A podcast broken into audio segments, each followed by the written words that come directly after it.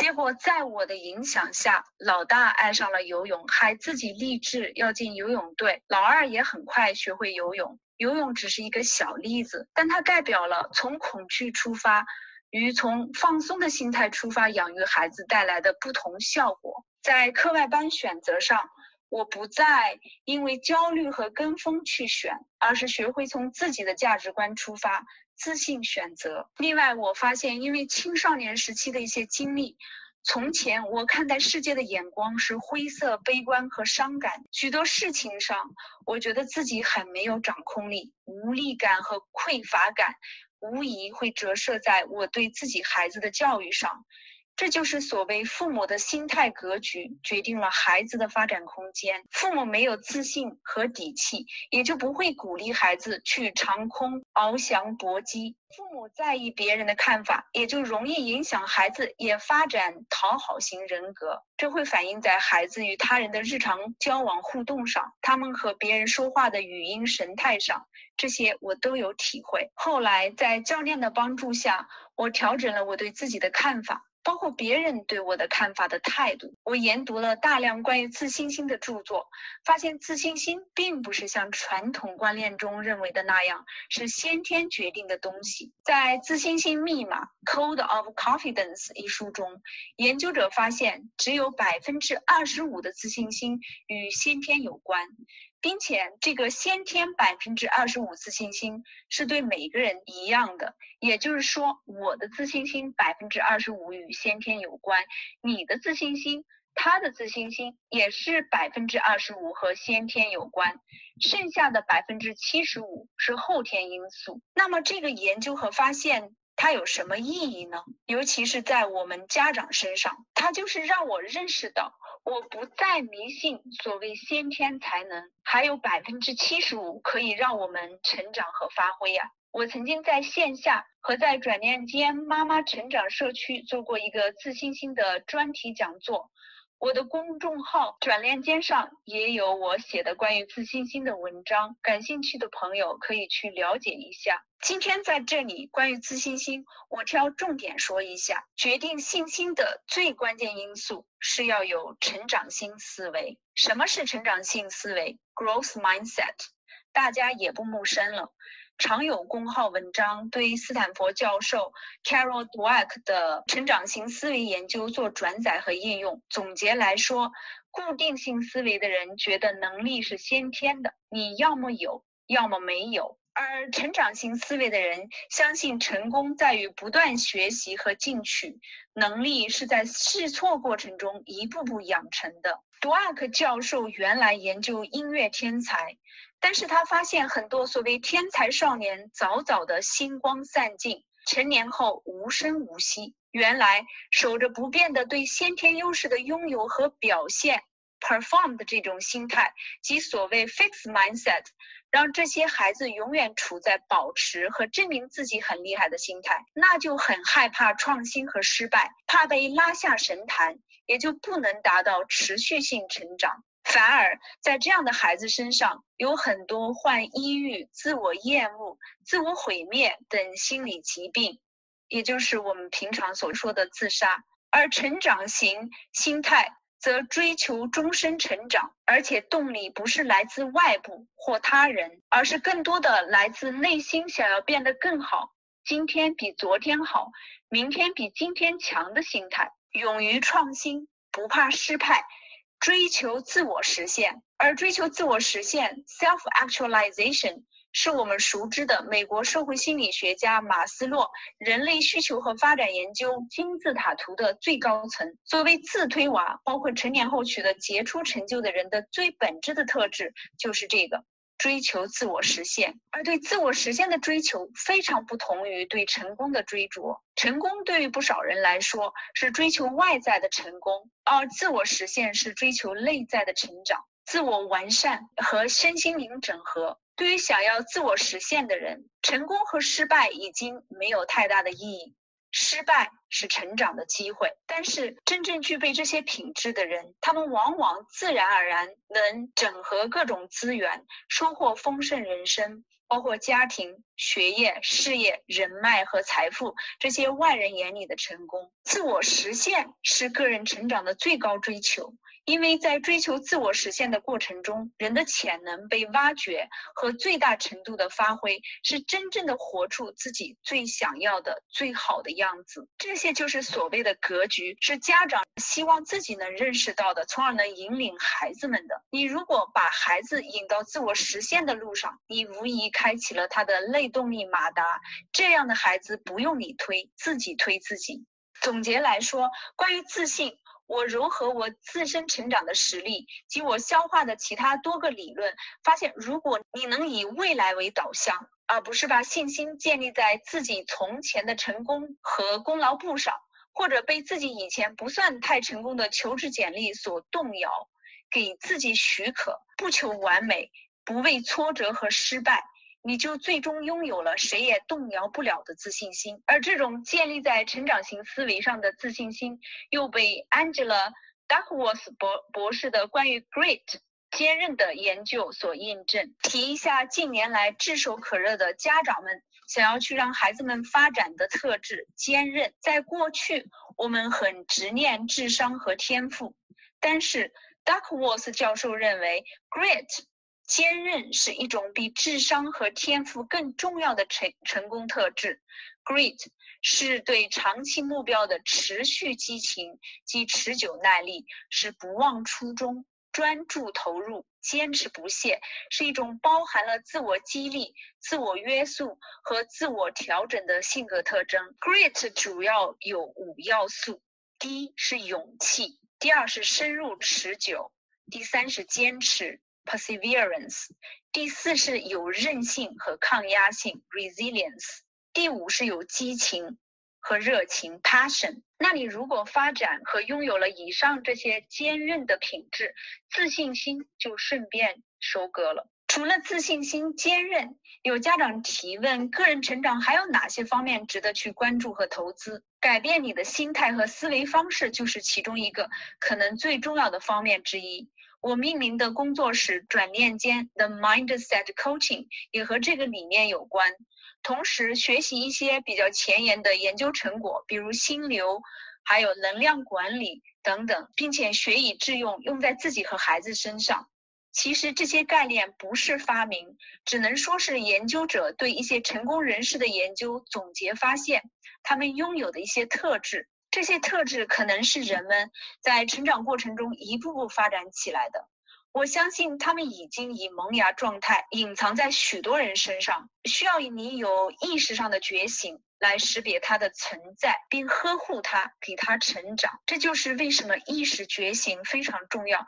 这也是 coaching 教练最关注的一个方面，就是帮助客户提高意识觉醒。就像我说起。这种成长型心态，我举个例子，我拿我自己来举例子吧。就像我决定我从事教练行业前，前期或许我还要听到导师们的肯定和确认，慢慢的我知道自己受使命感的驱动，肯定是会成为优秀的生命教练，并且会不断的成长，越来越好。这是我有意识的开发自己的成长型思维。我在教练第一个客户时就已经有了这个信心，后面的三十多位客户的成功体验，只不过是进一步确认了我的信心。我这么直白的剖析自己，或许不符合我们的传统里关于谦卑的教义。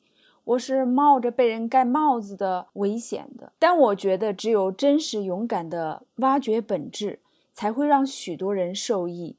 在成长的路上，尤其是面对众人的目光时，有时候不是我们的阴影，而是我们的光亮让我们忐忑、无所适从。这就需要勇气来全面迎接、接纳和拥抱自己，而勇气恰恰是另外一个决定信心的关键因素。这个在我经历死亡洗礼后最不缺，直面恐惧。知道自己的行为或许有些不合传统观念和惯常做法，会让人诟病。但是人在临终时，最要面对的是自己的内心和造物主。别人的是非评判真的不算什么。而且我希望我的做法能激励到一部分人，尤其是我的孩子们，还有我身边的妈妈们，让他们看到人生的各种可能。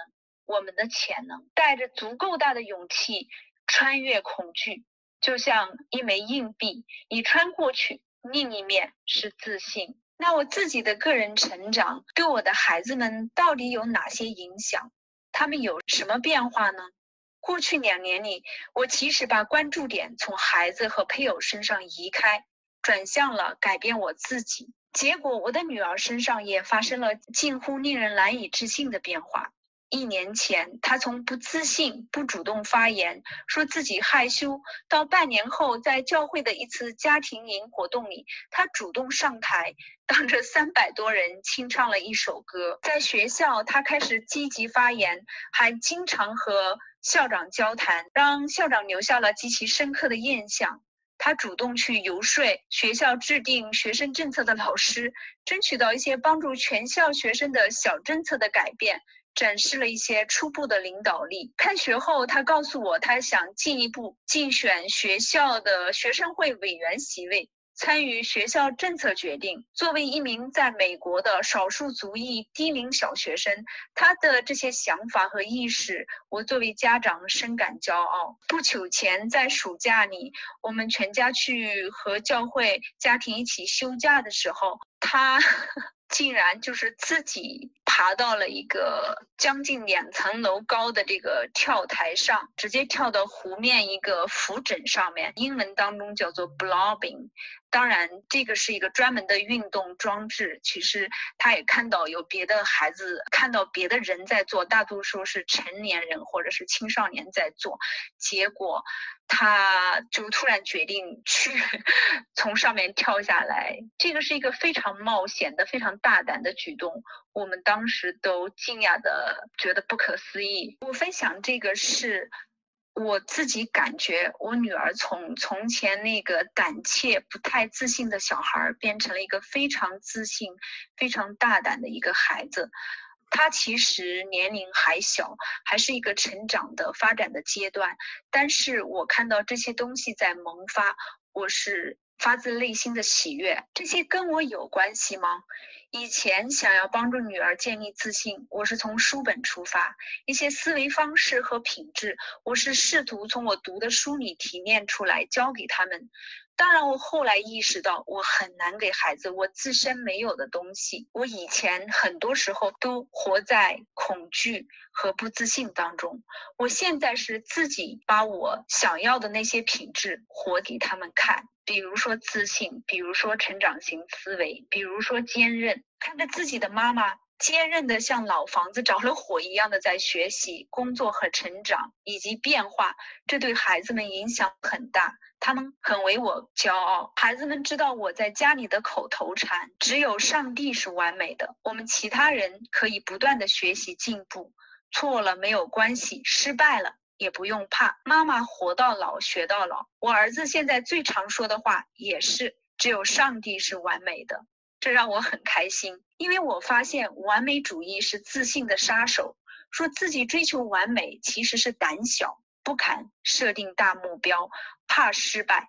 说自己完美主义，也就不用品尝失败的滋味。但也失去了成长的机会，越来越不容易自信。大家听得出来，在成长方面，我想要传输家长言传身教的理念。言传身教，be a role model。在问题收集中有家长提到，有时候会让很多人有思想负担，担心自己身教的不好。我想分享一句话，这曾经激励到我，当我在我自己也迟疑的时候。这句话就是：真正的身教不是说你事事完美做到，而是你一直走在那条完善自己的路上。总结我前面所讲的，个人成长涵盖人生的方方面面，本质上是生命的成长。自然界有规律，生长或者被淘汰，grow or die。在我们许多人的思维误区里。或者说，我们传统的教育里，好像只有孩子和年轻人才谈成长和目标。许多人在走出校园后，就不再关注这一块了。这显然不符合生命成长的需求。我们人类是需要从出生到终老都要成长的。所以，我作为生命教练工作的一个重要领域，就是帮助妈妈成长。具体成长可以是心态、看世界的眼光变得正面积极。还有思维方式，让自己走出限制性思维。然后是格局，让自己站在高处看问题。另外就是情绪，让自己控制负面情绪，多产生正面积极情绪。情绪是决定我们能不能有成长行动力的幕后推手。以后有机会我会专门分享情绪专题，那是一个太大的专题，今天讲不完。还有成长能够做到的一个方面就是敞开，学习新技能。接受新知识和事物，还有另外一个大家可能不太常读到或者听到的关于成长的一个方面，你可以做的一个成长的方面就是接纳。这种接纳包括接纳自己的光和影、优点和缺点。我说的光和影，就是说你的光亮的地方，以及你的阴影、你的不完美的地方，不断进取，但不求完美。因为人本心理学家 Adam Adler 发现。不能接纳自己的优缺点的人，同样做不到接纳别人的优缺点。有不少家长问我如何看到自己的孩子的闪光点。孩子缺点太多，这一点可能对你们特别特别的需要多关注。就是如果你觉得自己看不到孩子的优点，看到的都是他的缺点，你可能要从自身出发，看看能不能自己先接纳自己的优点和缺点，不追求完美主义。只有做到对自己完全接纳的人，才能够对孩子有接纳的心态。只有被接纳的人，才能真正的成长。所以他不担心被评判，不害怕失败了。被接纳的孩子，他失败了以后，他知道还可以再次回到父母的港湾，还可以被抱起来揉一揉，还可以有一个像弹簧垫一样的这个网在兜住他，让他可以重新再起航。那个人成长，有不少家长想要问。到底具体怎样实现？是不是靠看书就可以？我个人觉得，光靠看书很难。根据我长期的调研和结合自身成长的心得，我总结分享影响决定个人成长的决定因素。包括以下几个方面，这个理论主要来自于我个人的呃成长导师以及教练 Nick k o s n i k o 博士，他曾经管理过三万多人的国际公司，毕业于沃顿商学院，以及是哈佛和伯克利的毕业生。